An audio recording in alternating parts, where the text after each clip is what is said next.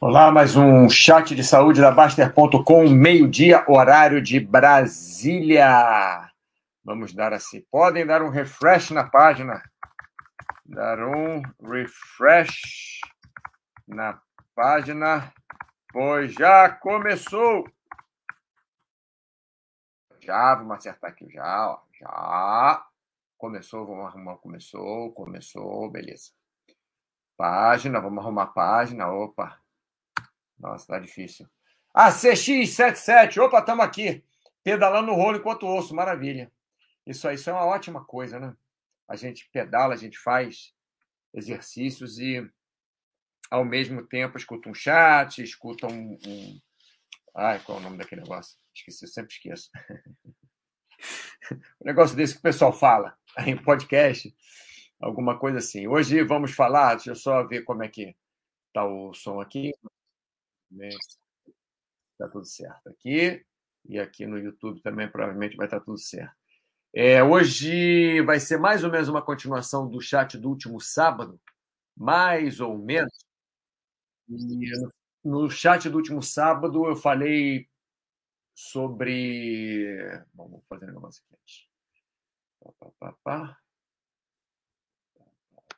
pá, Frase aqui muito boa do Paulo, ó. É, não é uma batalha, às vezes, né, quando a gente tem os problemas assim, bravos, não é uma batalha que a gente vence, é uma situação que a gente sobrevive apesar dela. Quer dizer, não é sempre que a gente vai vencer uma batalha, não é sempre que a gente vai vencer. Dizer, guerra a gente nunca vence, né? sempre acaba do mesmo jeito. Mas, enfim, é, semana passada falamos sobre, sobre, sobre fragilidade e incapacidade, autonomia na velhice e surgiu muita muita discussão sobre os esportes. Não, porque só funciona se fizer esse tipo de esporte, só funciona se fizer esse tipo de esforço, só funciona se fizer isso, aquilo, aquilo outro. Então, tem várias é, definições, né? várias, é, é, vários termos que nós usamos no, no tal do post, e eu vou falar desses termos hoje, esporte bobinho, é, falar diferente de alongamento flexibilidade, de, da função do Pilates, né? Muito, ah, mas eu faço Pilates, ah, Pilates não serve de nada, não, Pilates funciona, mas eu saio quebrado no Pilates. Mas, enfim, a razão da musculação, por que fazer a musculação, por que fazer aeróbio, né? Cardio. Então vamos falar isso hoje. Vamos ver aqui. Ryan Pablo, boa tarde. É isso mesmo? Ryan Pablo. Ryan. Cara, tem uma coisa errada aqui. Isso deveria estar mais para cima. Não está funcionando. Ih, rapaz, tá tudo errado. Pera aí. Eu fiquei irritado aqui. Aí. Isso. Assim. Manguito, vamos que vamos. Malhando muito Manguito aí, Manguito. Manguito rotatório. Aqui. aqui. É, não deu em nada aqui. É uma porcaria. Não funciona. Bem, tanto faz. Tanto faz, não vai mudar nada na vida de ninguém. É, então vamos lá, vamos lá. Vamos dar, fazer umas definições. O que aconteceu? Quando o Baster falou a primeira vez sobre esporte bobinho, fez um post. É, o Baster, como vocês sabem, eu também sou, né, muito, muito polarizado, vamos dizer assim, muito, muito radical, né, nas coisas. Uma coisa funciona, outra não funciona e tal. Ele é bem, ele é bem é, certo das convicções dele, assim como eu também. É, nós agimos de forma diferente, mas nós temos a mesma forma de, de é, no fundo, a mesma forma de agir, apesar de ser por caminhos diferentes isso, mas a forma de agir é a mesma. Então, é, eu vou roubar aqui esse termo dele e vou explicar o que vem a ser o esporte bobinho. Né? Na preparação para o meio de Florianópolis, muito bem, ACX77. E tudo bem, Tachi? Não está pedalando, não está correndo, não está fazendo nada, não. Agora, aí, muito bem, fico feliz de você estar aqui no nosso, nosso chat. É... Então, está uma máquina, esse, cara. Então, vamos lá. Vamos para a definição né, do que é o esporte bobinho. Bem, quando o Baster colocou esporte bobinho, ele falou que o esporte bobinho não é que seja bobo, não é que seja alguma coisa boa, né? É, é que seja é um esporte que não promove grande esforço geral. É um esporte que não, é, não, não provocando não promovendo grande esforço geral, ele também não beneficia de forma eficaz nem o sistema cardiorrespiratório, nem as grandes musculaturas. Não é que o esporte bobinho não sirva de nada. Não. Se você faz uma atividade até de leve intensidade, três vezes por semana, por 30 minutos, vai ajudar a sua saúde uma enormidade em comparação com alguém que não faz atividade física.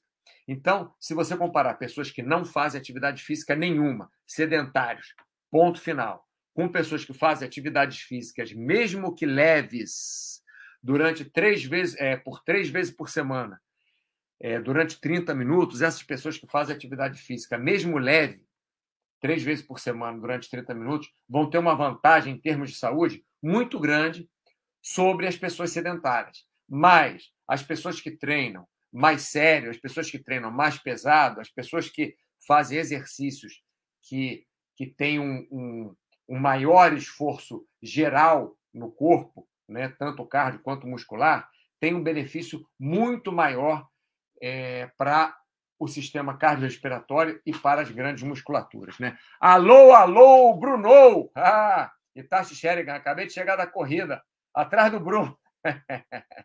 Boa, a briga tá grande aí, hein? Eu estou na bike indoor aqui, tá? O Bruno tá na bike e o AC, opa, ACX77 também tá fazendo rolo. Fazendo rolo, não, tá treinando no rolo, não tá fazendo rolo.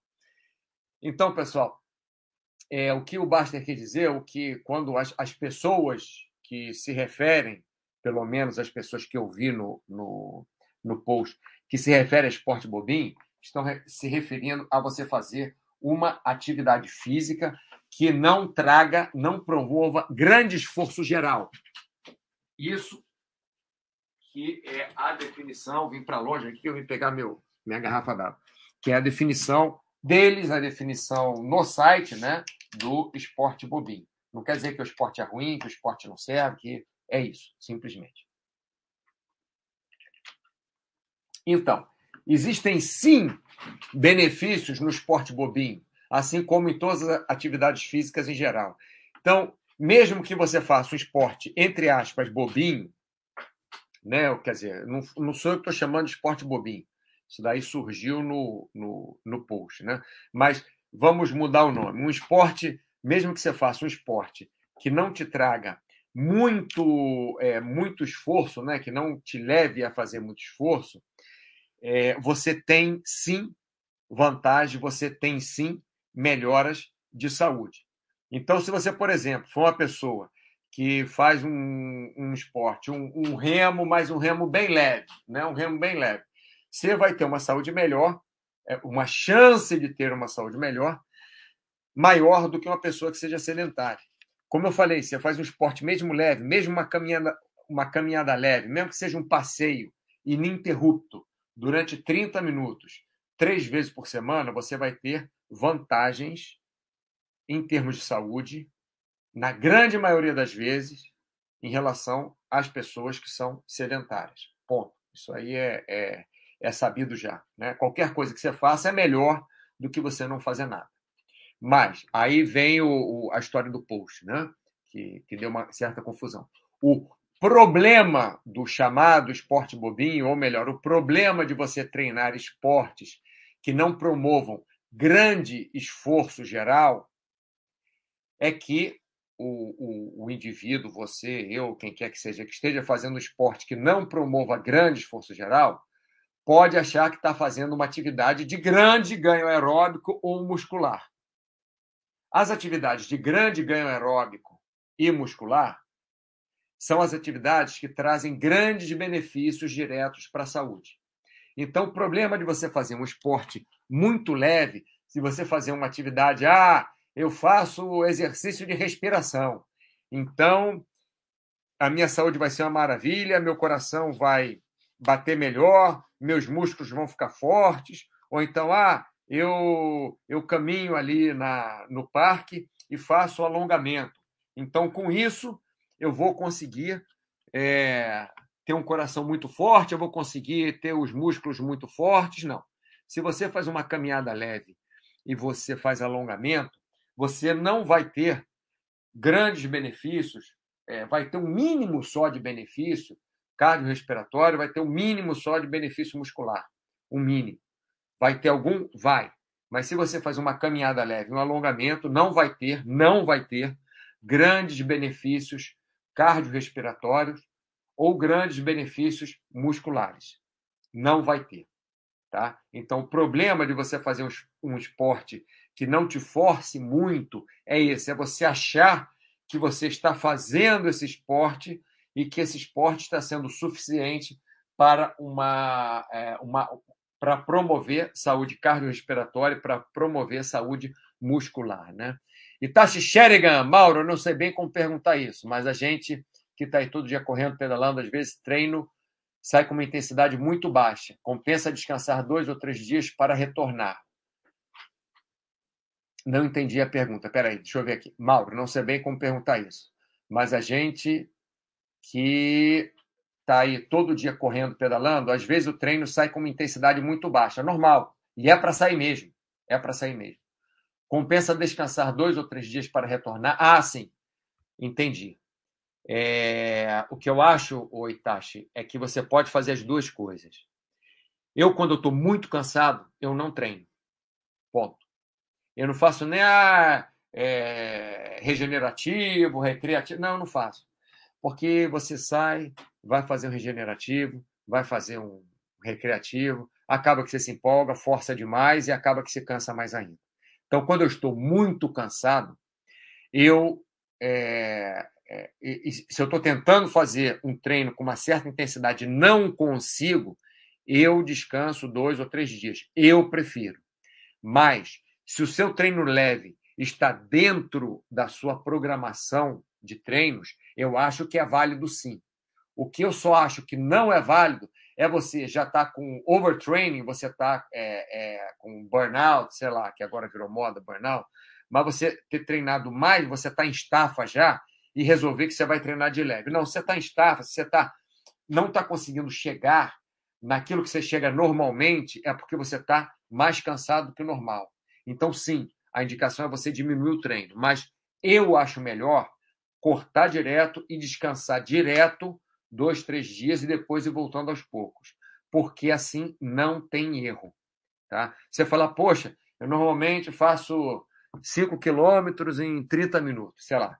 Normalmente eu corro 5 km e 30 minutos. Hoje eu tentei correr 5 km e 30 minutos, só consegui fazer em 35 minutos. Eu estou morto. Então não adianta outro dia você ir correr de novo, porque você já está é, é, é, estourado. Né? Adianta sim. Se, pô, eu faço em 30, fiz em 31, aí beleza, aí você diminui um pouquinho o ritmo no outro treino, dois, três dias, aí beleza. Mas se você não consegue chegar, se o treino sai com baixa intensidade, aí sim, eu acho que você deve descansar. Tá? Bruno SG, acho que vale ressaltar que o corpo sempre se adapta ao esforço que você está fazendo. É... Bem, a princípio eu não concordo com isso, não, Bruno, mas vamos ver o que, que você acaba de, fa de falar aqui na frase para ver que tem mais um rabo aqui. Por isso, sempre ressaltamos que devemos tentar ir evoluindo, mesmo que um pouquinho a cada treino. Sim, mas olha só, o corpo não sempre se adapta ao esforço, ao esforço que você está fazendo. Existem épocas que você não consegue adaptar. Existem épocas que você vai estar em platô, Bruno. Então, é, isso é o que eu acho. Não estou falando que eu estou certo e errado, não, hein, Bruno. É, eu acho que existem épocas que você vai estar em platô. Então, não sempre que o corpo vai se adaptar. Tem horas que você tem que descansar para voltar a fazer a sua atividade e aí o corpo se adapta. Porque se você tenta forçar o tempo inteiro, se você tenta forçar, faz treinos de altíssima intensidade, 100% do treino, você vai precisar de mais repouso também. Não sei se eu, se eu fui claro na minha explicação. Tá? Aí o Itachi. Ah, Itachi, terminando a pergunta dele aqui. Ou devemos seguir assim, porque o negócio do desafio, às vezes, o treino sai caceta, ritmo. É, eu. Como é que eu vou falar isso agora aqui? Vamos ver, deixa eu pensar. Pergunta do Itachi é muito boa, tem essa curiosidade também. Olha só, pessoal. Vamos lá. Sempre tive, mano. Vamos ver. Às vezes tiro no pé fazendo um treino regenerativo. Isso. Olha só, pessoal. Essa história de desafio não é para vocês pegarem o desafio e colocarem na vida de vocês como uma coisa de todo dia. O desafio foi mais ou menos uma competição a longo prazo, tá? É, por exemplo, se você corre uma maratona, você, tentando fazer o máximo, o mínimo de tempo, você está se desafiando, certo? Então, não é porque você correu a maratona se desafiando e treinou para aquilo e teve um, um, ganho de condicionamento físico naquele treino, naquela maratona, que você vai correr uma maratona todo dia se desafiando. É, não sei como é que vocês vão levar isso aí. Espero falar até o final, antes de vocês é, embrulharem o que eu vou falar, tá? Essa coisa de desafio sempre, de desafio todo dia, é uma maluquice. Você se desafiar todo dia é uma maluquice em qualquer área da sua vida. Você se desafiar para ser é, o melhor, é, a melhor esposa do mundo todos os dias é a maior maluquice. Por quê? Porque cada dia você vai tentar fazer melhor, cada dia vai tentar fazer melhor, cada dia vai tentar fazer melhor. Vai chegar um dia que você não vai ter onde melhorar, não vai aguentar mais, vai estar estressada. Estou falando do caso de ser a melhor esposa, ou o melhor marido, ou o melhor companheiro, ou a melhor companheira ou o melhor parceiro, ou a melhor parceira, ou o melhor amigo, ou o melhor funcionário, ou o melhor qualquer porra que seja. É, é impossível. É impossível. Um dia você precisa descansar disso. Um dia você precisa relaxar. Então, não dá para você se desafiar, seja fisicamente, seja mentalmente. Hoje eu estudei uma hora, amanhã eu vou estudar uma hora e um minuto. Daqui a 10 anos eu vou estar estudando 35 horas por dia, mas o dia só tem 24 horas. Eu não vou estar dormindo, não vou estar comendo, não vou estar. É, é impossível. É impossível. Então, o desafio, um desafio qualquer, seja o desafio na Baster.com, seja os desafios malucos do Baster, seja o desafio de você correr uma maratona, seja o desafio de você fazer o 70.3, seja o desafio, né, meio, meio, meio triatlo, seja desafio, você qualquer desafio de você tratar bem o seu cachorro, você, você tem que ter um descanso. Não adianta, o corpo humano não funciona nunca em linha ascendente reta. Não funciona. Por quê? Porque tem hora que você está mais cansado, tem hora que você fica doente, tem hora que você precisa dormir mais, tem hora que você está mais estressado, tem horas que é, a situação em volta está melhor para você, tem horas que a situação em volta está pior para você. Tem dia que chove, tem dia que faz calor, tem dia que faz frio, tem dia que você não dorme bem, tem dia que a unha encrava, tem dia que seu tio, sua prima, sua sogra, sua filha, seu cachorro, o gato da vizinha te enche o saco, tem dia que. É, então, é impossível. Tá? Então, o que acontece? se você sente que você chegou a um ponto, em qualquer hora da sua vida, tem na... isso que eu estou falando tem nada a ver com o chat, mas tudo bem, a discussão está muito boa. Se você sente que chegou a um ponto da sua vida que você não está indo mais numa certa direção, isso quer dizer que você precisa dar uma respirada. Quer dizer que você precisa descansar. Quer dizer que você precisa relaxar um pouquinho com aquilo. Quer dizer que você tem que tirar o pé um pouco do pedal. Isso é uma coisa óbvia que eu estou falando com toda propriedade do mundo. No momento eu tenho um, dois. No momento eu faço marketing para uma, para uma fábrica. No momento eu trabalho numa casa de, de idosos. No momento eu trabalho numa academia dando aula de três coisas diferentes, quatro coisas diferentes. No momento é, eu sou treinador de paraquedismo e de túnel de vento. Esse mês não, uma mês que vem já começo de novo. É, no momento, eu trabalho com imóveis, compra, venda e aluguel de imóveis.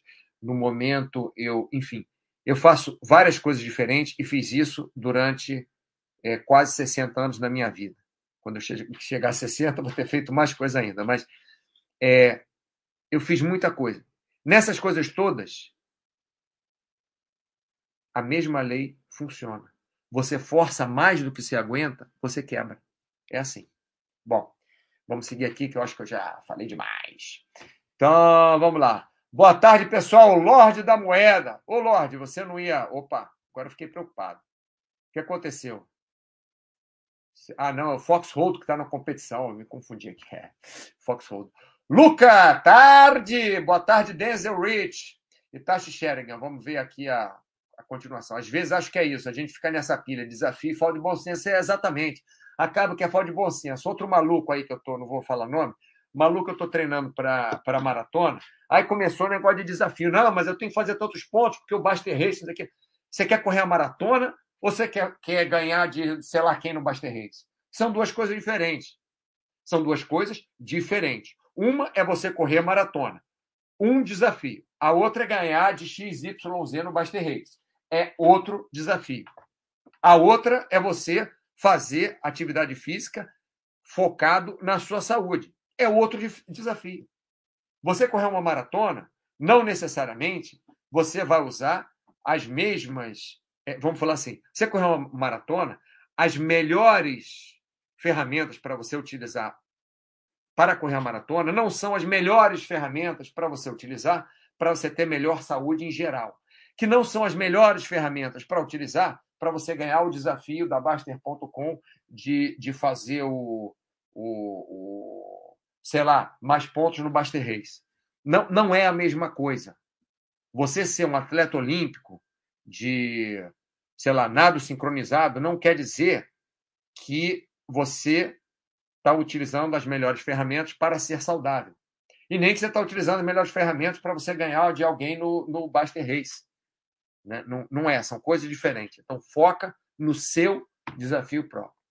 E, Tasha, às vezes acho que é isso. A gente fica nessa pilha de desafio, exatamente, falta de bom senso. Acaba que se empolga demais. Por isso que eu falei que é melhor. Quebrou, descansa. Não faz nem regenerativo. Senão, é, o que acontece comigo? Eu, eu treino na praia assim, eu não tenho plano de treino, tenho nada. Sai correndo na, na areia acabou. Um dia eu falo, mas essa semana estou bem, daqui a dois dias eu vou fazer 12 quilômetros na areia fofa, ou daqui, sei lá. Ou a semana eu tô mal, vou fazer menos, ou amanhã eu vou descansar. Mas é assim, eu vejo alguém correndo lá na frente, eu vou correndo e tento pegar aquela pessoa. Se não tem ninguém correndo na frente, eu vou até alcançar. E normalmente eu faço bem longo. Se tem alguém correndo rápido na areia fofa na minha frente, provavelmente meu treino vai ser mais curto, eu vou acelerar para pegar aquela pessoa. Vamos supor, estou cansado, vou fazer um regenerativo, vou só dar uma corridinha de leve na areia fofa. Eu vejo um maluco me passando, ah, vou atrás desse cara. Acabou meu regenerativo. Não tem mais. Então, tá ruim mesmo? Para. Está sentindo está ficando cansado? Bota um regenerativo a mais, um recreativo, muda de esporte um pouquinho, beleza. Mas se não consegue fazer o treino planejado, para. Bruno, eu sou bem teimoso também. É, exatamente. Provavelmente. Tashi Sherigan, Bruno, é, quem mais está aqui que faz? Kaizen, mais ou menos, talvez. O que acontece? É, quem treina demais só consegue ter treinado demais se é teimoso. Só essa teimosia te ajuda. Eu, eu, eu era igualzinho. Pessoal, eu fazia. Tinha uma época que eu treinava boxe competitivo, treinava vôlei competitivo e treinava futebol de areia competitivo. Eu treinava os três para competição. Os três. Coisa de maluco. Não precisa dizer que eu tenho os ombros arrebentados, joelhos arrebentados, tornozelo arrebentado, quadril arrebentado, nariz quebrado três vezes. Não precisa... E o nariz foi só do boxe, não. Uma vez foi boxe, outra vez foi snowboard, outra vez foi voleibol. Mas, enfim, é... já me arrebentei todo. Lógico, consigo fazer. Quantas pessoas conseguem correr, correr de verdade, né? 12 quilômetros na areia fofa. Consegui há três semanas, uma coisa assim, um mês que seja, não sei. 12 quilômetros na areia fofa. Tudo bem, não é que sempre que eu corro. 8, 10 quilômetros na areia fofa para mim, tranquilo. 40 minutos, menos de uma hora, tranquilo. Tranquilo eu faço. Quantas pessoas conseguem fazer? Eu consegui fazer bastante, que eu treinei muito. Mas me arrebentei em várias outras coisas. É assim. Então, vocês que treinam muito têm a tendência de se animarem, lógico, né? E taxa sharing é muito complicado, ou é meio complicado, mesmo achar uma linha, às vezes, entre intenso e loucura. Pelo menos para a maioria, a teimosia reina em mim. É, exatamente. Por isso você está nessa posição no Baster, no Baster Race. É, não estou falando que está errado, não. Bruno, sinto a mesma coisa, tá? Às vezes sinto que consegui mais, às vezes sinto que é teimosia. É por isso que você deve fazer um treino, um planejamento de treino, saber o seu limite e falar: vou passar o meu limite. Estou dando um exemplo, estou dando um exemplo. Serve para você também, Kaizen. Boa tarde para você. Serve de exemplo. É... Assim, você consegue fazer, por exemplo, é, é, vou, vou, dar o meu exemplo, ficar mais fácil. Né? Eu gosto de dar meu exemplo que fui correr tantos quilômetros. Comecei em janeiro, voltei a correr em janeiro. Não, dezembro, perdão, voltei a correr em dezembro. Aí na areia fofa eu sei que consigo correr 5 quilômetros.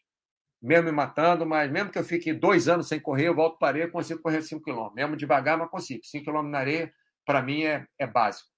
Corro 5 quilômetros. Aí eu planejo para outra semana, não no dia seguinte, correr 6 quilômetros, 6,5, até 7, dependendo como eu estou. Então, correr 5 quilômetros, no outro dia eu descanso. Se eu estou um ano sem correr na areia, ou se eu estou um ano, sei lá, dois anos, corro 5 quilômetros, no outro dia eu descanso. Pelo menos um dia de descanso, ou dois. Aí tento correr lá mais 5 de novo, ou 4,5, ou 4, ou 5 e pouquinho. Mas só na outra que eu vou passar do meu limite. Agora, se eu fizer, eu vou correr 5, daqui a dois dias eu vou correr 6, daqui a dois dias eu vou correr 7, daqui a dois dias 8. Então, em, em 10 dias eu vou correr 10 quilômetros? Não, não vou, não vou, vou me arrebentar. Então, tem que deixar isso mesmo, Bruno. Tem que deixar de ser burro. Vou dar uma de Baster aqui. Tem que deixar de ser burro e não ficar se matando. Se matar o tempo inteiro é burrice. Se matar o tempo inteiro é treinar em altíssima intensidade o, o tempo todo, e treinar em altíssima intensidade o tempo todo quebra qualquer pessoa no mundo. Qualquer um. Ah, mas eu não sei quem treina tanto. É, mas ele já treinou a menos intensidade antes. O não sei quem que treina tanto em época do ano que ele não treina. Tem 15 dias no ano que ele não treina, sei lá, vai viajar com os amigos, vai viajar com a família, vai, sei lá, ficar em casa deitado vendo televisão, comendo pipoca, não sei. O não sei quem que faz aquilo tudo, ele não chegou ali no primeiro dia e resolveu fazer. Ele foi aos poucos. Não existe atleta nenhum profissional que treine 365 dias por ano em altíssima intensidade. Isso não existe. Eu estou falando que não existe, não é que eu conheço todos os atletas no mundo, é que o corpo humano não aguenta, não aguenta, ponto final. Senão o Arnold Schwarzenegger seria, teria sido o dobro do tamanho dele, o triplo do tamanho dele. Mas não dá, o músculo para. O coração não quer mais, os pulmões não conseguem mais, mais fazer troca de oxigênio e, e, e gás carbônico. Então não adianta. A veia, as, as artérias não conseguem é, ter sangue bombeado ali, é, não adianta você não vai ter uma artéria com, com 5 centímetros de, de luz né, para passar o sangue. Não adianta. Vamos lá, Itachi Sheringham. Mauro me deu a melhor dica de corrida de toda a minha vida. Passar vaselina ou creme grosso. Isso! É onde as coxas assam ali. Isso. Isso resolve mesmo. Kaiser, essa semana tive que tirar o pé. É, e vai fora do desafio de bike, mas é aquilo um objetivo principal, o resto é brincadeira. Exatamente, Kaiser. Exatamente, Kaizen. Finalmente você escutou, meu filho. Aí, perfeito. Bom, posso voltar para o chat? Que é 20 minutos. A meia hora falando de outras coisas. Vou tentar acelerar esse chat. Mas podem falar, tá ótima discussão, pessoal. Tá ótima discussão. E tem a ver com o esporte bobinho. Então vamos lá. Recapitulando para quem chegou depois ou quem já esqueceu. A definição do esporte bobinho, que o Baster falou na Baster.com, é um esporte que não, não, não promove grande esforço geral não promovendo grande esforço geral, ele não tem grande eficácia na melhora do sistema cardiorrespiratório, nem nas grandes musculaturas. Tá? Então, existe sim benefício do esporte bobinho, vou mudar esse esporte bobinho por esporte de baixa intensidade, atividade de baixa intensidade. Tá? Então, é, existe sim, existem sim benefícios no esporte de baixa intensidade, muitíssimos mas não é a mesma coisa de fazer um esporte, um, um esporte que te force muito. Tá? O problema, é aqui que eu tinha parado, o problema do esporte de, da atividade de baixa intensidade é o indivíduo pensar que ele, por estar fazendo de baixa intensidade, vai ter um grande ganho aeróbico ou um grande ganho muscular. E não. Atividade de baixa intensidade vai dar um uma baixa, uma, é, um baixo ganho, mas vai dar ganho sim, é, cardiorrespiratório, e um baixo ganho muscular. Você está fazendo baixa intensidade. Então, o problema de você fazer somente esporte de baixa intensidade, atividade de baixa intensidade, problema de você fazer somente esporte ou atividade de baixa intensidade é você se enganar achando que aquilo vai trazer grande benefício de saúde para você. E não vai. Se você faz um exercício é, de baixa intensidade, vai trazer um baixo ganho de saúde para você, um pequeno ganho de saúde para você, mas vai trazer sim um ganho de saúde para você. É, exemplos mais usados, né? Não me crucifiquem, deixa eu acabar de falar. pilates, yoga, caminhada, feitos de forma leve, vou repetir. Se você faz pilates, se você faz yoga, se você faz caminhada de forma leve, sem grande esforço, como normalmente é visto, né? como, como normalmente é executado, na grande maioria das vezes, quer dizer, quem você vê, quem eu vejo caminhando pela praia, não está ali fazendo marcha atlética, tá, tá, tá, tá, tá caminhando muito rápido. Está caminhando, a maioria das pessoas. É, a maioria das academias que tem yoga e tem pilates, a maioria das pessoas ali estão fazendo uma atividade é, é, mais leve. Normalmente, as pessoas que têm indicação de Pilates, normalmente são pessoas que precisam dar uma atenção especial para a coluna, uma atenção especial à postura, uma atenção especial à respiração. Então, se você faz esses exercícios aqui de forma leve, né, você vai estar é, é, podem dizer para você, ah, mas é esporte bobinho, mas não é esporte, o nome bobinho foi criado para isso. Olha, eu tentando me desculpar aqui pelo bar. Não estou tentando me desculpar, estou tentando explicar uma coisa. Observação 1. Agora vem as observações. Power Yoga. Vocês sabem o que é Power Yoga? Um pilates feito de forma forte. Marcha atlética. Vocês sabem o que é marcha atlética? Aquela que é, é até esporte olímpico, né? Aquela caminhada muito rápida etc., onde a frequência cardíaca estoura para cima e fazemos muito esforço, podem sim trazer bom ganho aeróbico e ou muscular. Logicamente, marcha atlética vai trazer um ganho é, maior aeróbico para você. Né? Sabe o que é marcha atlética? Quem não sabe, pergunta, eu explico direito. É que eu acho que todo mundo sabe.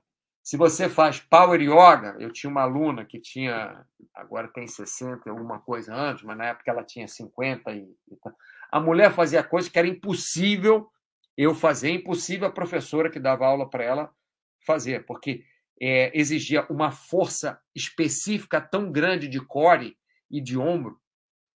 A mulher fazia flexão de, de braço assim, plantando bananeira, sabe como é que é? Plantando bananeira, apoio de é, é, dois apoios, né? É, apoio de mãos, ela fazia flexão de braço assim. Eu não consigo fazer isso. Eu caio. Eu não consigo nem, nem fazer dois apoios se eu não botar a perna na parede. Né? Enfim, e ela fazia yoga. Só que o yoga que ela fazia era num nível altíssimo, que não é o que normalmente nós estamos acostumados a ver na academia. Então, isso aí é observação número um. Observação número dois. Podemos transformar musculação e corrida, por exemplo, em esporte bobinho. Sim, podemos. É só a gente chegar na academia e pegar um peso que a gente consegue fazer lá 10, 15 repetições sem se cansar muito. É, podemos sim chegar na academia e fazer um abdominal lá que a gente faz e nem sobe a pulsação. Aliás, subir pulsação abdominal é difícil mesmo. É, a gente passa na. faz uma musculação e não sua. Ou faz musculação e é uma pessoa de, sei lá, 20, 30, 40 anos vai fazer musculação e a frequência cardíaca não, não sobe mais do que 120 batimentos. Aí também é considerado esporte bobinho. Aí também é considerado é, uma atividade de baixa intensidade. Ou você, é, corrida, por exemplo, é, tem uma senhora que eu conheço, ela corre 10 quilômetros todo dia. Corria, não sei, hoje em dia eu não falo com ela há alguns anos, mas ainda vejo essa senhora correndo. Ela corre, quer dizer, ela fala que corre, mas ela está ali fazendo aquele movimento de corrida e ela está é, caminhando, mas com o braço assim, dando aquela reboladinha, olha, conversa com todo mundo e tal. Que ela está fazendo ali é uma caminhada, que ela chama de corrida. Tudo bem, 10 quilômetros é bastante coisa. Eu, é, eu tiro meu chapéu para essa senhora. Ela é excelente, ótima. Mas ela não está fazendo uma atividade é, de grande intensidade. Não está fazendo nenhuma atividade de média intensidade. Pode ser que no final dos 10 quilômetros ali ela, ela canse, né? porque caminhar 10 quilômetros, mesmo que seja uma, uma. Quer dizer, fingir que está correndo 10 quilômetros ali, aquela. Depois de 10 quilômetros você acaba que cansa, realmente cansa, mas mesmo assim não é uma atividade de grande intensidade, é uma atividade de pequena intensidade durante muito tempo. Né? Observação número 3 o que é esporte bobinho para um pode não ser para outro. Depende de idade, depende de peso, depende de condição física, depende de condição médica, etc, etc, etc e tal. Então, por exemplo, eu tinha um aluno que meu treino com ele era caminhar. É, tinham vários bancos assim no condomínio que ele, que ele morava. E os bancos tinham ali 10 metros entre um outro, é uma pracinha cheia de banco. O exercício com ele era caminhar entre um banco e outro, sentar naquele banco, ficar um minuto sentado. Levantar, caminhar até o outro banco, sentar, ficar um minuto sentado. Às vezes dois minutos, às vezes até mais. Levantar, andar até outro banco, sentar, ficar mais um, dois, três minutos sentado. O, o, o circuito era um minuto. A gente fazia isso, a gente não fazia nem 20 minutos disso. A gente começou fazendo cinco minutos. No final, a gente estava um pouco mais de 10. Mas esse aluno tinha 160 quilos. E tinha 50, não sei quantos anos, não lembro. Isso é um esforço absurdo para ele. Ele, para andar entre um banco daquele outro, né, andar, tá sentado no banco, levantar, andava até outro banco, a pulsação dele explodia. A gente, a gente ficava com medo de, de fazer ele fazer mais do que isso. Então, isso para mim é esporte bobinho. Andar 10 metros devagar e sentar no banco. Para mim é esporte bobinho. Para mim é uma atividade de baixa intensidade. Para ele era uma atividade de altíssima intensidade. A gente tinha que medir o pulso dele o tempo inteiro e medir na mão. Não adianta cinta, não adianta relógio, não adianta nada disso, porque se falhar, acabou. O cara infarta. Né? Tem que ser ali, ali firme. Tá medindo mesmo, sentindo ali, sentindo se o cara esfriou, sentindo se ele, se ele é, esbranquiçou o lábio, sentindo se a cara dele ficou meio esquisita, se o olho arregalou. É, é assim. É assim. Então, o que é esporte bobinho para um pode não ser para outro. Agora vamos passar para frente aqui. Você vê que esse chat vai ser longo. Lucas SG Itachi. Boa, não conhecia essa do creme. Ô, oh, rapaz, para todos que estão escutando, normalmente corrida, assa embaixo do braço, ali onde esfrega né, o, o, o braço no, no tronco, ali no dorsal. Normalmente corrida, assa entre as coxas, ali onde termina os, os adutores. Normalmente corrida, se você corre de, de camiseta e sua, é, machuca os mamilos também. Então, para você evitar isso, não é quando machuca, é antes de machucar, você já passa vaselina aonde vai ter roça, né? aonde vai roçar aqui. Às vezes roça até a camisa, você está de camiseta, a camisa roça embaixo do braço e, e, machuca também. Então passa a vaselina, tem que ser vaselina grossa, evitar vaselina líquida, né? Quanto mais grossa, melhor a vaselina. É, ou aqueles, aqueles cremes antigos, tipo aquele creme Nive antigo, né? Que é aquele bem grosso, aquele hidratante bem grosso. Não esse cheio de nhanhanhã, não. Tem que ser aquele bem é, é, antigo, tipo aquele antigo que era grossão, aquele hidratante grossão, e passa é, é, mamilo entre as pernas, né, entre, na, entre as coxas, né, na parte que, que tocam a perna na outra, e no embaixo do braço. Isso aí normalmente resolve o problema de assadura. Antes de assar, né? Antes de assar. Lucas, cara, vai mudar sua vida. Assando. Agora, nunca mais isso. Cep Joel, Mauro, boa tarde. Desculpa se já, já foi perguntando. Ah, hoje está uma zona no chat, mas tudo bem. É, o que você orienta treino de força na academia e aeróbico? Se já foi falado antes de eu entrar, desculpa, depois da gravação. É, é, é sobre isso que a gente está falando. A gente vai falar já já, né? De razão da musculação, razão da aeróbica. Então, não vou responder você agora, não, porque eu vou falar daqui a pouco. Então, bom, falamos já do esporte bobinho, que eu vou chamar de esporte de baixa intensidade. Agora, muitas, muitas pessoas chamam também alongamento, flexibilidade de esporte bobinho. Então, vamos falar sobre isso. É, o alongamento foi iniciado em atividades onde o, gran, o ganho de amplitude articular é essencial. Por exemplo, fisioterapia. O cara quebra o braço, aí fica com o braço dobrado. Aí tira o gesso. Aí o cara tem amplitude articular diminuída. Aí ele deve fazer exercícios de flexibilidade, de alongamento, flexibilidade, né? Para você melhorar essa amplitude articular e voltar a conseguir esticar o braço. Isso funciona para a perna também, isso funciona para pescoço, funciona para tornozelo, funciona para tudo. Né?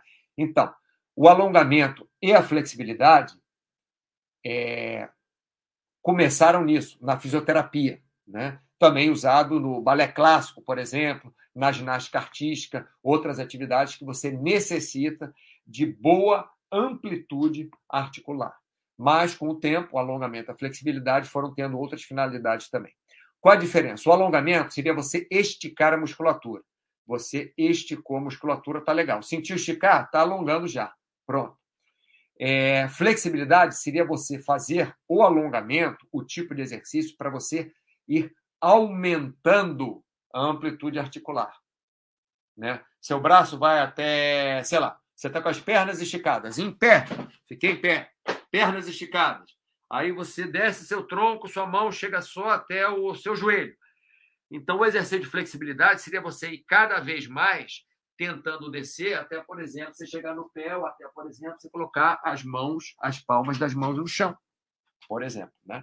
Então, o alongamento serve só para você esticar a musculatura. O exercício de flexibilidade é para você aumentar a amplitude articular daquela é, articulação. Tá? Podem ser importantes para a saúde, principalmente se existe a falta de amplitude articular, como, por exemplo, na fisioterapia, né, que você quebrou ali o braço, o braço não, estica. Estou com um amigo assim, falar a verdade. Fez uma cirurgia no cotovelo, aí está fazendo exercício de flexibilidade para é, voltar a conseguir esticar o braço. É, então, podem ser importantes para a saúde, principalmente se a falta de amplitude articular atrapalha no dia a dia. Por exemplo, não consegue amarrar o sapato, é, tem um amigo meu que vai esquiar sempre comigo, faz snowboard. Normalmente sou eu que boto o snowboard no pé dele, porque ele não tem flexibilidade suficiente para botar o snowboard no pé. Pelo menos que eu consiga ter paciência para esperar. Porque você ficar na, naquele frio, sentado na neve, esperando cinco minutos, alguém botar o snowboard no pé, eu normalmente já, já saio do lift, já esquiando, já enfio o snowboard, já saindo do lift mesmo, já estou botando o snowboard no pé, nem paro. Já vou direto. Mas ele não tem flexibilidade, então normalmente a gente para, eu coloco o, snowboard no pé dele, né, o outro pé que está solto, e aí é, a gente desce a montanha. Né? É, então, é, não, se você não consegue amarrar o sapato, se você tem uma postura que atrapalha a respiração, né, ou, ou gera muita dor por causa da sua postura, normalmente consegue, acontece com pessoas mais velhas ou com pessoas que é, trabalham sentadas muito tempo. Né? Se você tem dificuldade para sentar no chão ou entrar no carro, por exemplo, o exercício de alongamento, flexibilidade, vai ser importante sim para a sua saúde. Agora, o exercício de alongamento e ou flexibilidade não promove melhora cardiorrespiratória nem muscular sensível.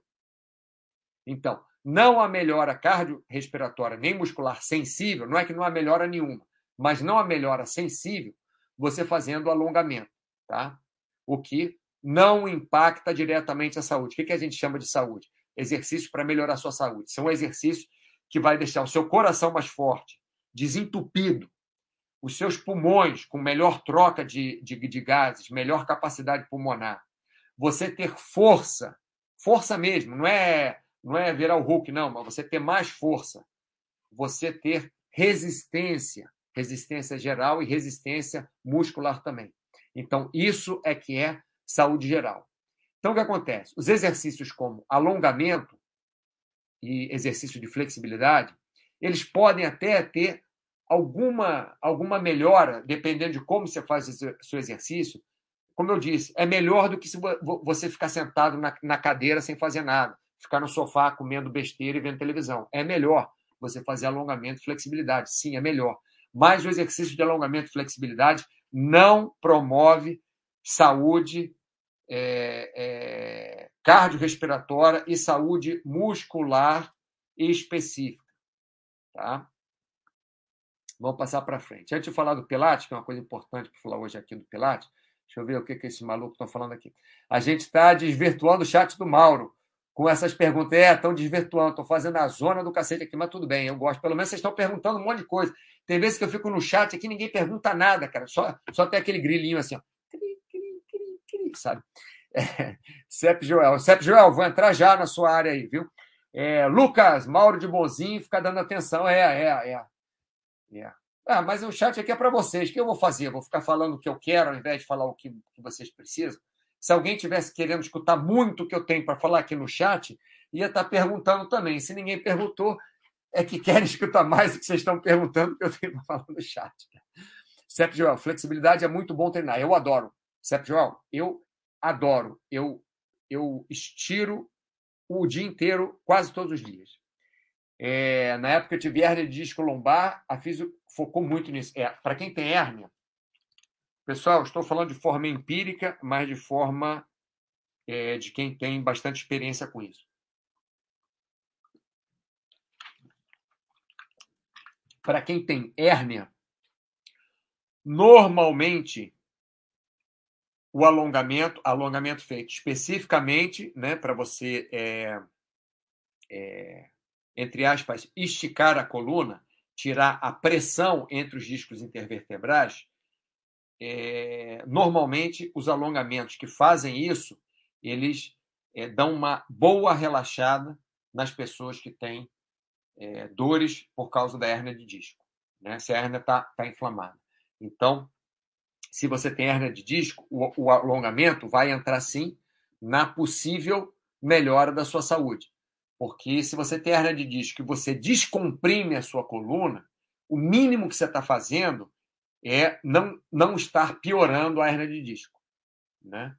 Então, se você descomprime com alongamento ou com outras é, é, manobras que fazem na fisioterapia, você está, no mínimo, não piorando a sua hernia de disco. Bero, short em gel é melhor do que short se espuma em questão na dor no bumbum?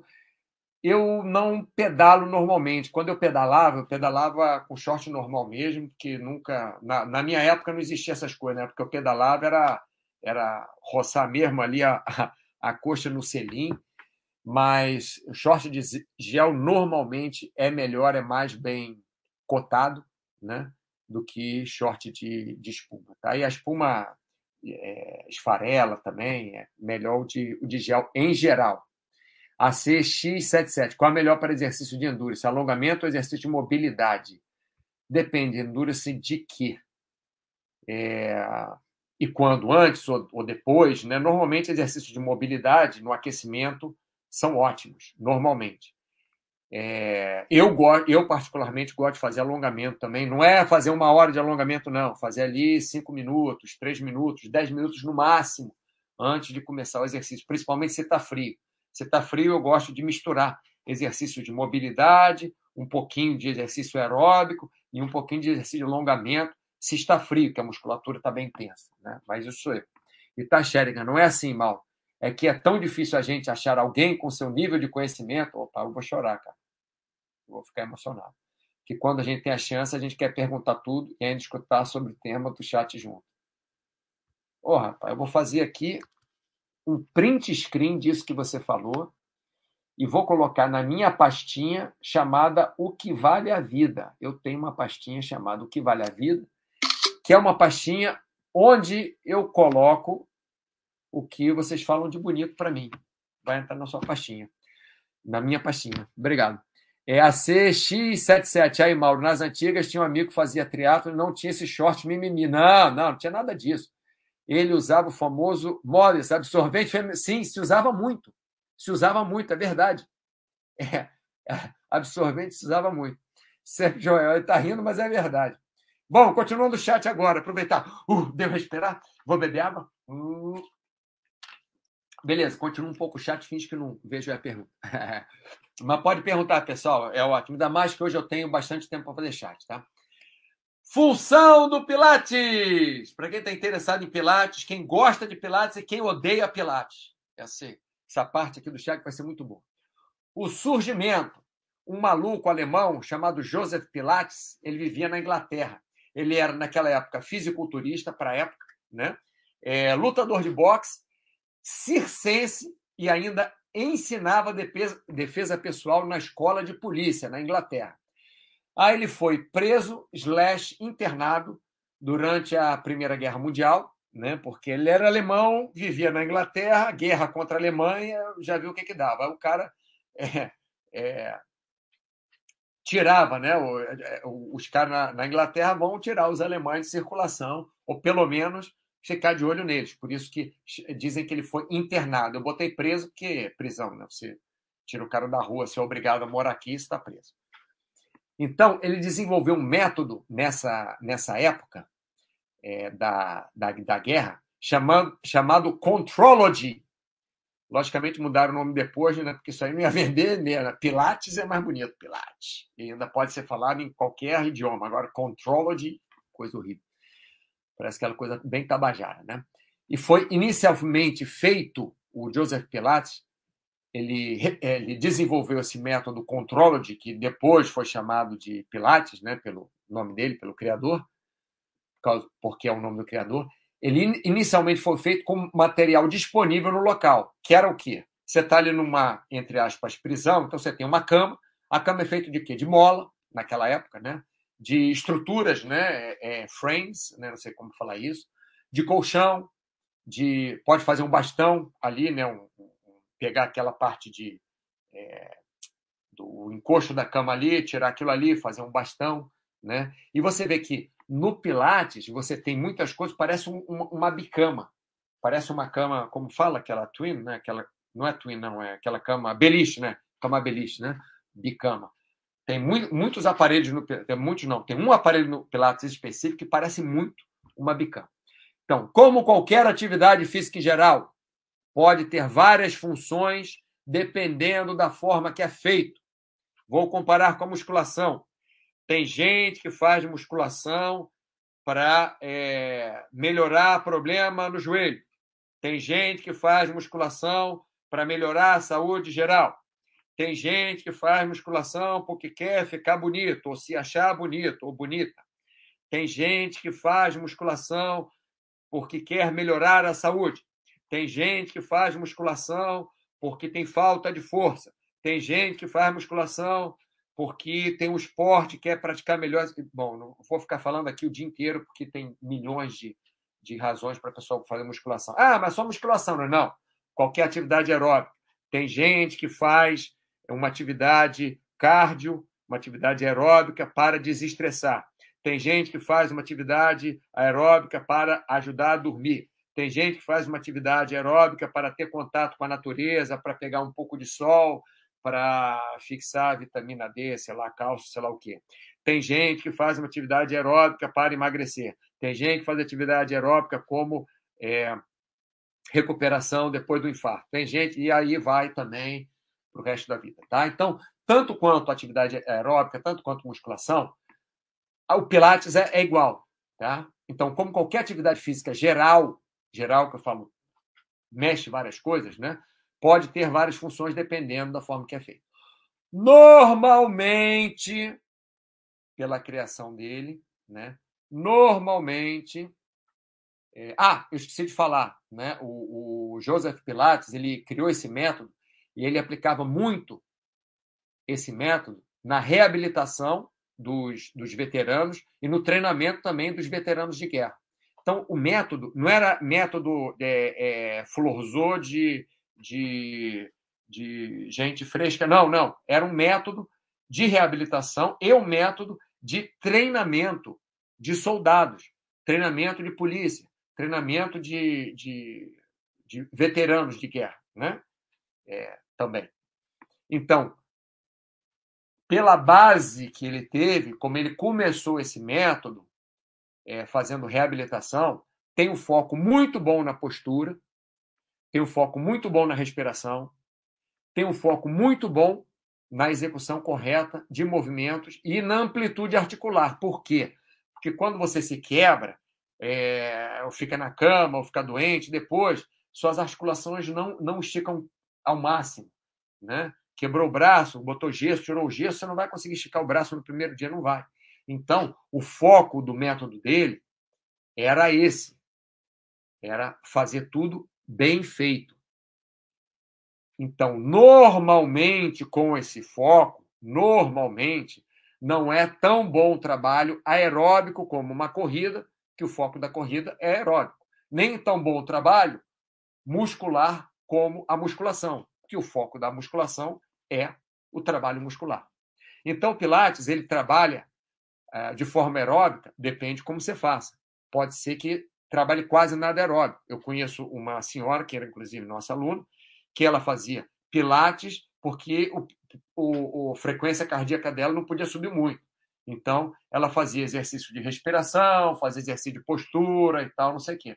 Depois que ela começou a correr, porque depois de alguns anos dela com a gente, depois de alguns meses ela com a gente, ela começou a correr. Começou a correr e chegou a 30 minutos direto.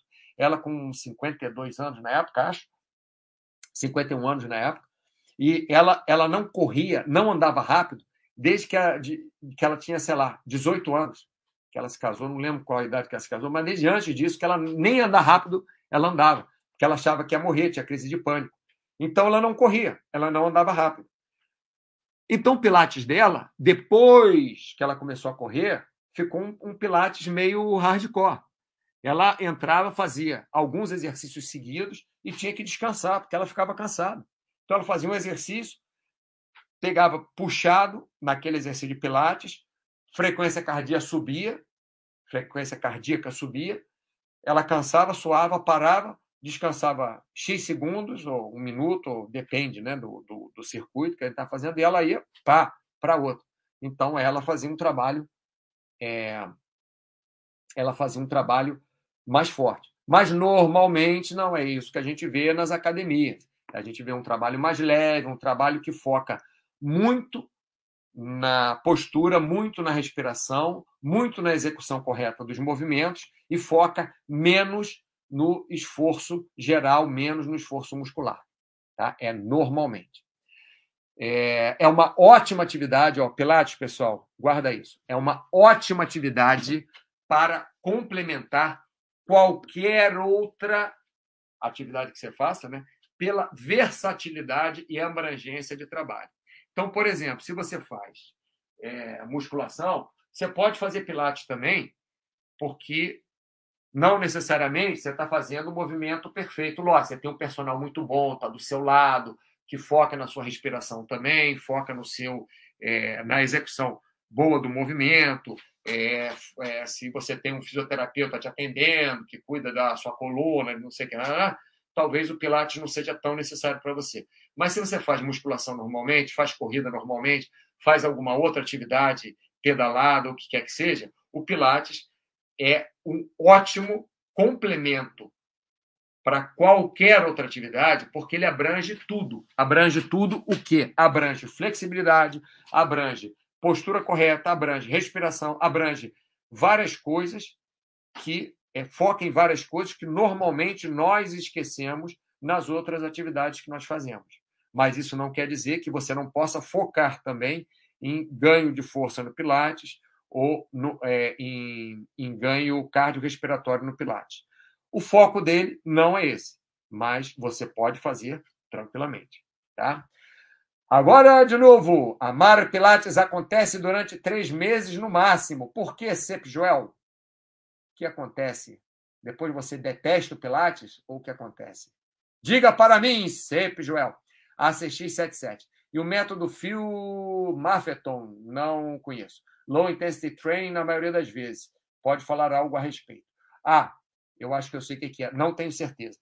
O que acontece é que, na maioria das vezes, não existe nada. Para mim, para mim, o que eu acho, já que você está pedindo a minha opinião aqui, eu acho que um bom treinamento é um treinamento que engloba o máximo, o maior número de variáveis possível e você foca cada hora na variável que é mais importante para você. Então, por exemplo, é, se você vem de uma família que tem problema cardíaco sério, que tem obesidade, que tem altos níveis de colesterol, que tem diabetes, eu acho que você deve fazer musculação sim, deve fazer alongamento sim, deve fazer, sei lá, o que você quiser, é, pedalar, é, pilates, já que a gente falou de pilates, pode fazer tiro ao alvo, pode fazer o que quer que seja, mas você deve focar também no cardio. E talvez seja mais importante você focar no cardio, porque você vem de uma família que tem problemas cardíacos, que tem obesidade, etc. E tal. Mesmo que você faça musculação, você pode fazer musculação de forma a gastar muitas calorias, ao invés de aumentar muito a pressão arterial como nós fazemos quando fazemos isometria, por exemplo. Então, no seu caso, nesse caso, né, o exercício de isometria não seria tão indicado se você tem história de pressão alta na família. Então, o que eu acho, o ACX77, é que você deve fazer é, o máximo de variações possíveis. Não é, um, quer dizer, não é o máximo, é bom senso, né? É, é o máximo, o máximo treinável de variações possíveis. Então, você, uma época do ano, você faz treino de alta intensidade, outra época do ano você faz de baixa intensidade, outra época do ano você faz de média intensidade, outra época do ano, que eu acho melhor, é como eu gosto de treinar, faz um dia alta, alta intensidade, ou uma semana altíssima intensidade, a outra já baixa intensidade, a outra é mistura média com alta intensidade, e assim você vai variando. Por quê? Porque dessa forma você é, é mais difícil você se lesionar e é mais fácil você englobar as vantagens que tem em todas as atividades. Por exemplo, se você faz uma atividade que exige equilíbrio, exige agilidade, é, joga vôlei. Vôlei, por exemplo, exige muita agilidade, exige explosão, exige um, exige um pouco de, de, é, de resistência, é, de habilidade, de equilíbrio, um pouco de cada coisa. Então, beleza, você está fazendo uma atividade ali, mas o vôlei não vai desenvolver tanto é, força de membros superiores. Aí você pega, vai na musculação e complementa com o trabalho de força de membros superiores. Um exemplo. Né? Vamos ver aqui que você tem coisa interessante.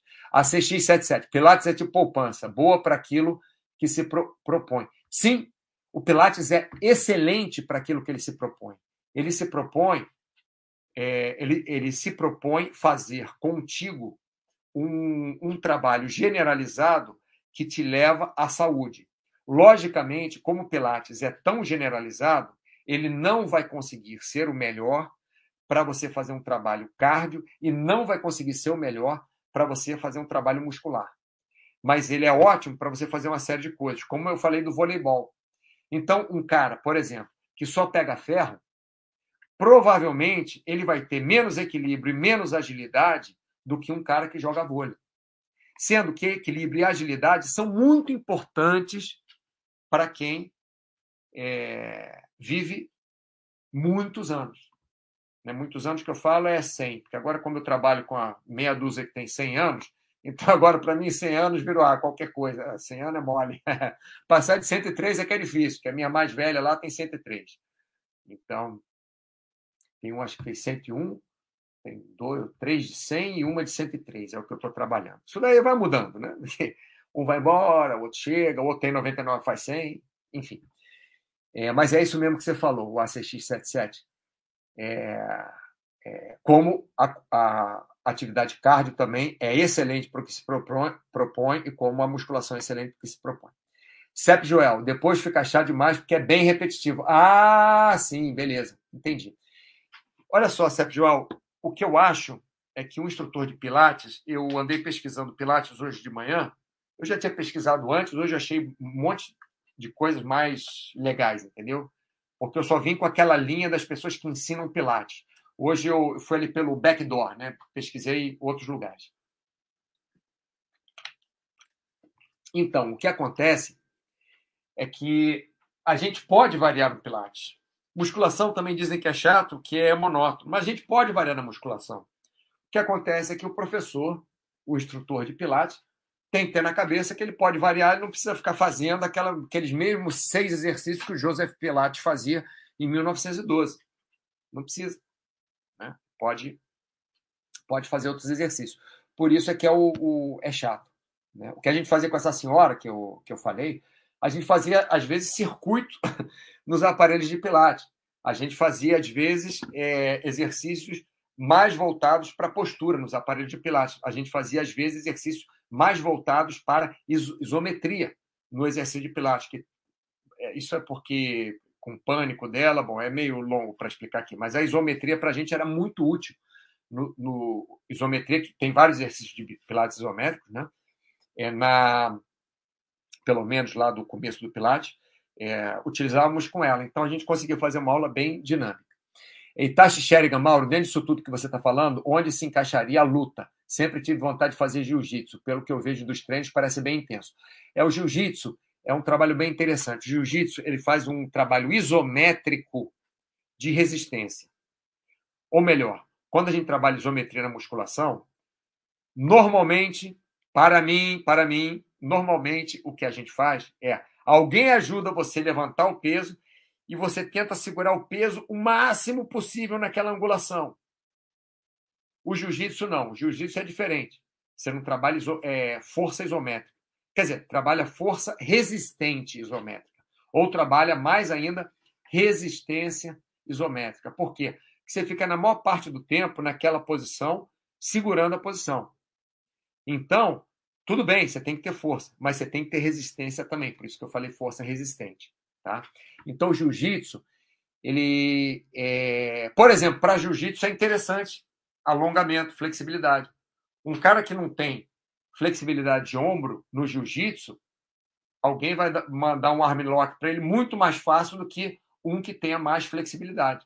Você precisa ter flexibilidade e precisa ter força também no jiu-jitsu. Então, o jiu-jitsu se encaixaria mais ou menos aí num, num, num esporte que trabalha um pouco de cada coisa, mas trabalha mais essa parte de força resistente, tá?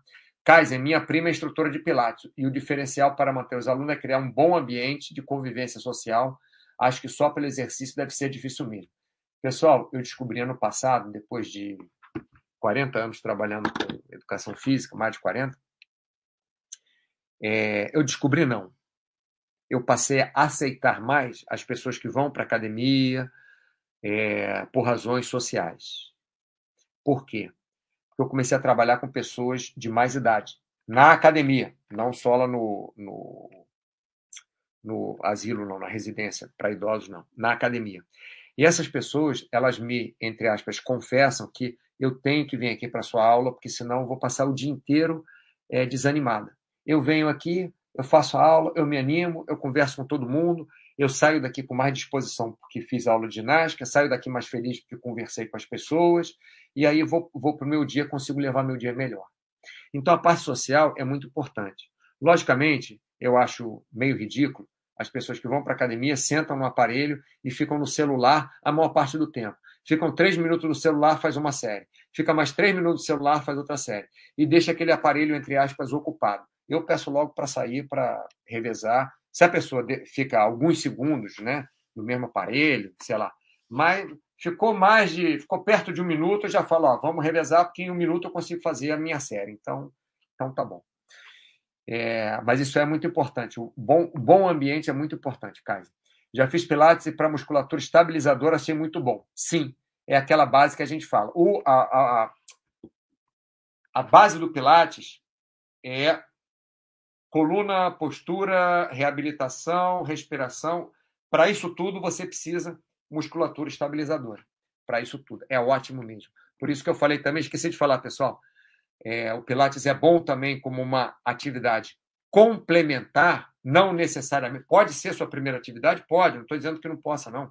Mas se é uma ótima atividade complementar quando você faz alguma coisa, porque tem uma uma gama ampla de trabalho. Tá? E Tashi Scheringer, caramba, Mauro, às vezes é, não dá curiosidade e você pergunta qual o segredo da longevidade deles. Olha, é simples de ver, Tashi. A área que eu moro aqui é uma área que é das áreas de maior longevidade no mundo mesmo, essa área do Mediterrâneo aqui, do, do norte do Mediterrâneo, né? Norte que eu falo não é na parte da África, é na parte da Europa. Essa zona mediterrânea aqui, as pessoas se movimentam muito. É simples de ver. A maioria dos senhores lá, e das senhoras, né, tem muito mais senhoras que senhores, para falar a verdade, são magros. A maioria, grande maioria, esmagadora. Tem alguns que são com sobrepeso, sim, e raros são os obesos. Agora, nenhum desses que eu falei que tem 100 anos é obeso. Aliás, nenhum dos que tem 90 anos é obeso. São máximo com sobrepeso. Tá? Eu conheço obesos de mais de 90 anos. Conheço. Mas vou contar. Passou de 90 anos, começou a emagrecer, começou a emagrecer, começou a emagrecer, começou a emagrecer. e parou de andar, quer dizer, foi diminuindo andar até não conseguir andar mais, e enfim. Então, quando chega nesse ponto, é muito difícil é, a pessoa se manter viva. O corpo se esforça demais, muito, muito, para manter viva uma pessoa de cento e alguns quilos. E se esforça muito menos para manter uma pessoa de 50 quilos. Logicamente, se a pessoa for aquela esquelética o tempo inteiro é, e não tiver um mínimo de força, mas essas pessoas todas, as senhoras que estão lá, grande maioria foi dona de casa. A grande maioria. Mas não é dona de casa né, que tem empregada, não, porque nessa área aqui é só pessoas muito ricas que têm empregado.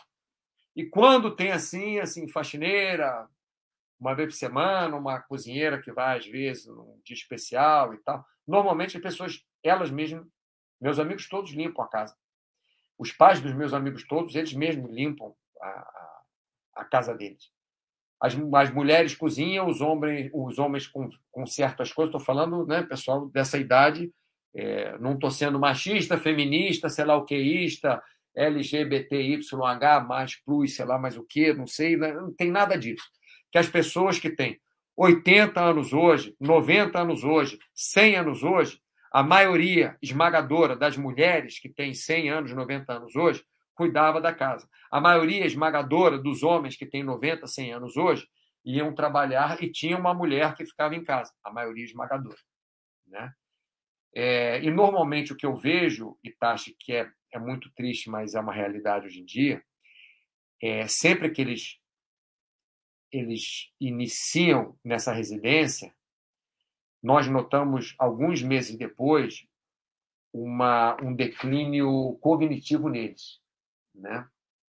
Então, quando eles estão em casa, eles são obrigados a fazer uma série de tarefas. Quando eles vão para a residência, eles, além de não serem obrigados a fazerem uma série de tarefas, eles não podem fazer várias coisas que eles querem. Por exemplo, não dá para pegar todos têm entre 100 e 110 idosos, não dá para cada um ir para onde quiser, a hora que quiser. Não dá. Primeiro que metade tem algum nível de demência, Alzheimer, algum, metade deles, algum nível. Né? É, outra coisa é que a mobilidade da maioria deles é limitada. Então, não pode deixar o cara sair de qualquer maneira com o andador, que uma hora vai cansar, vai cair, vai quebrar alguma coisa. Então, enfim, o outro segredo que eu vejo, Itachi, é uma vida social, social que eu falo de laços familiares, de laços de amizade forte. Isso eu vejo lá.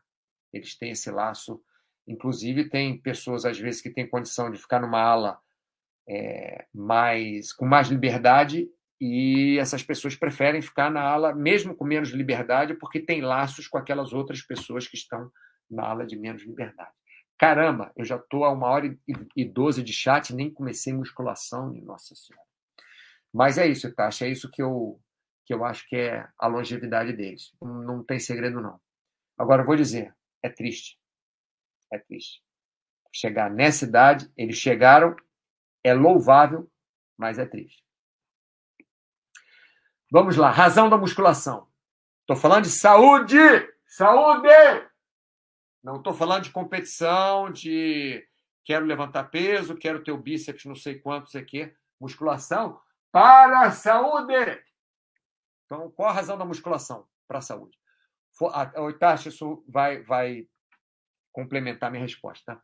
É fortalecer e dar resistência à musculatura, deixando o corpo mais apto a movimentar-se em qualquer situação, com ou sem sobrecarga.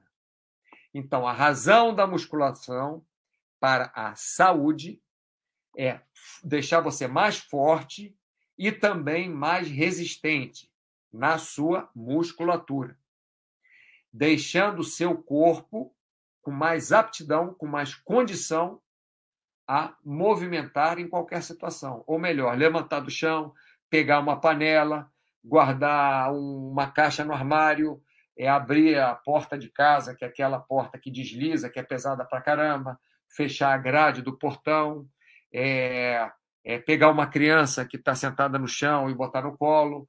É para isso que serve a musculação em termos de saúde.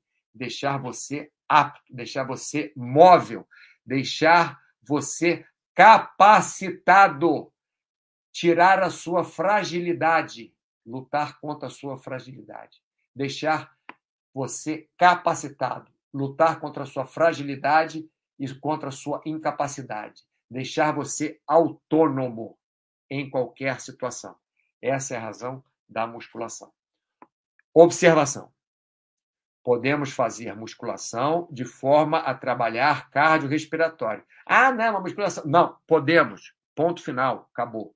Não vou discutir com ninguém. Você pode trabalhar melhor na corrida? Pode.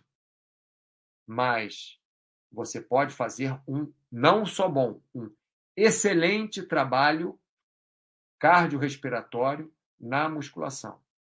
Como que você faz isso? Em forma de circuito. Até porque na musculação hoje em dia você tem na sala de musculação de dia, você tem vários aparelhos de cardio também, né? Tem esteira, tem bicicleta, tem transporte. Então você pode aproveitar esses aparelhos. Nem precisa aproveitar os aparelhos. Vamos lá, vou dar um exemplo. Você faz um, um supino com uma carga de 50% do, do seu máximo, você faz lá 10, 15 repetições, faz. Acabou o supino, vai direto para o agachamento, mas direto assim largou o peso do supino, botou ali, já levanta, já pega o peso do agachamento, coloca nas costas, faz agachamento também, 50% do seu máximo lá, 10, 15 repetições. 50% talvez seja muito, hein, pessoal? Estou chutando aqui do máximo, mas fala 50% tal, lá 10, 15 repetições. Botou o, a barra no espaldar, deita no chão e faz abdominal. Faz, sei lá, 30 repetições de abdominal rápido levanta de novo, faz uma, uma é, puxada é, no peito, na, no poleal. Vai. Saiu da puxada, vai para a mesa extensora. Saiu da mesa extensora, faz uma prancha. Quero ver se no final desses seis exercícios somente, se você fizer direto, se sua pulsação não está lá a 220 menos de idade. Estou brincando essa continha, tá? Mas se tua pulsação não está lá assim, tu, tu, tu, tu, tu, tu, tu, tu, tu, lá em cima. Então, dessa forma, você faz um bom trabalho cardiorrespiratório, logicamente. Aí eu falei seis exercícios. A gente coloca, eu coloco normalmente de 4 a 10 exercícios no máximo, já coloquei 12, mas eu gosto de trabalhar entre 4 e 6 exercícios, fazendo circuitinhos pequenos e fazendo algumas passadas naqueles seis exercícios fazendo, por exemplo, de três a cinco passadas, depende né, do nível da pessoa, depende do que aguenta, fazendo de três a cinco passadas naqueles exercícios. Pode ser também, não por repetição, pode ser por tempo, que é a forma até que eu prefiro trabalhar o circuito. Então, você pode fazer, por exemplo, 45, 50 segundos de um exercício e depois 45, 50 segundos de um exercício e usar esses 10 segundos quando você acaba o exercício, só para mudar de aparelho. Levantou do aparelho, andou até o outro, já deu 10 segundos. Então, começa o outro exercício, faz outro exercício. E na musculação também, hoje em dia, você tem vários outros aparelhos que antigamente não tinha, antigamente era só ferro mesmo. Você tem vários aparelhos que você pode se pendurar, vários aparelhos que você pode empurrar, vários aparelhos é, que você pode trabalhar de várias formas diferentes. É... Então, na sala de musculação, você pode fazer isso. Mesmo que seja só com alter, anilha, é, que seja, você pode trabalhar assim. E barra, você pode trabalhar assim. Tá? Itachi, isso, isso complementa o que eu falei, como eles chegaram na cidade. É fazendo alguma coisa na vida deles que desenvolve força, resistência à musculatura deles. Né? E também razão do aeróbico. Saúde! melhorar. Qual a razão? Por que, que você faria aeróbico para a saúde? Para melhorar seu sistema cardiorrespiratório, evitando muitas doenças, atenuando o estresse, combatendo a obesidade. Estresse é doença também, obesidade é doença também, na minha, na minha forma de ver. Tá? Porque hoje vai ser, amanhã não vai ser, a obesidade é mais doença, é uma, é uma situação, não, estresse, para mim tanto faz. Para mim, o cara está doente, o cara está muito estressado, quer dizer, não é ficou estressado um dia está doente. Mas se ele anda estressado o tempo inteiro, tem estresse crônico, ou se o cara é, não é o cara, ah, viajei e engordei 2 quilos. Não, mas o cara é obeso, para mim ele está doente. Tá? Então, de novo, razão para você fazer atividade aeróbica para a sua saúde. Melhorar sistema cardiorrespiratório, ou melhor, melhorar o seu coração, seu coração ficar mais forte, para seu coração conseguir bombear mais sangue com menos esforço, para você melhorar sua capacidade aeróbica, para os seus pulmões conseguirem é, colocar mais ar para dentro, conseguir fazer as trocas gasosas melhor, para as suas veias e artérias estarem desimpedidas, né? isso é melhorar o sistema cardiorrespiratório, evitando assim muitas doenças. É, hipercolester... é, hipercolestemia, é, colesterol alto mais fácil. É, às vezes, quem sabe, diabetes, né, obesidade, é, é, infarto pode ser evitado se você está com mais saúde, é, pode ser que você consiga ter se prevenido contra infarto, né? evitar não, pode, pode se prevenir. Bom, alguns, observação, alguns exercícios, trabalhos aeróbicos trabalham bem a musculatura, como remo e natação. Botar, alguns trabalhos trabalham, é horrível isso aqui. Né? Podemos falar, então, alguns trabalhos aeróbicos desenvolvem, desenvolvem bem a musculatura, como remo e natação. Então, você faz remo, você faz natação, você está fazendo um aeróbico, mas também está fazendo um trabalho de resistência muscular localizada, RML. Não sei se ainda chamam RML, mas eu chamo. Resistência muscular localizada. Está né? Tá fazendo aqueles músculos, pô, você vai a uma competição de remo, ou natação, você nada muito rápido, eu fiz pouco remo. Mas natação, você nada muito rápido, muito rápido, você fica, pô, os braços ali explodindo. Enfim, Itachi Sherigan, sempre ouvi aqui na Baster isso, musculação obrigatório para o bem-estar. Sim, não é que a musculação seja obrigatória para o bem-estar. O Baster fala sempre que musculação é obrigatória para o bem-estar, porque ele considera, eu também considero, é, é porque você, você, escuta sempre isso, eu não, é que normalmente eu não falo que nada é obrigatório, né? É, eu, eu considero a musculação também o melhor exercício muscular, assim como Baster considera. Eu só não uso o termo e o termo obrigatório, porque eu não acho que a gente tenha obrigatoriedade de nada. Se você, por exemplo, vou dar um exemplo, se você faz remo, faz ginástica olímpica, se você faz é, outras atividades, você não necessariamente precisa fazer musculação. Logicamente, Tasha, a musculação, para mim, é a atividade de maior adaptabilidade para qualquer idade, para qualquer é, condição física, para qualquer é, gênero, número, grau, qualquer coisa. Né? Porque na musculação você regula banco, você regula máquina, você regula altura, você regula peso, você regula posição, você regula tudo. Né? Então você é, tem uma adaptabilidade melhor. Por exemplo, se a pessoa tem um problema no, no braço, para jogar vôlei vai ser mais difícil. Se a pessoa tem um problema na perna, para ela pedalar vai ser mais difícil. Não impossível, mais difícil, que eu estou falando. É, mas na musculação, você não tem muitos, muitos empecilhos. Pessoal, eu estou terminando o chat. Se vocês tiverem alguma pergunta a mais, hoje o chat foi pô, uma, quase uma hora e meia. Pior que eu tenho reunião agora. Pior não, melhor. Bom, já vai. É, se vocês tiverem mais alguma pergunta, podem colocar aí agora. Pois já estou terminando o chat, né? Então, é, falamos hoje sobre. Cadê? Falamos hoje sobre Esporte bobinho, né, que seria o esporte de baixa intensidade, que Baster batizou como esporte bobinho. Função do Pilates, do alongamento, da musculação e dos exercícios cardiovasculares, cardiorrespiratórios. Né? É, bom, então o chat está acabando agora. Muito obrigado pela participação de vocês.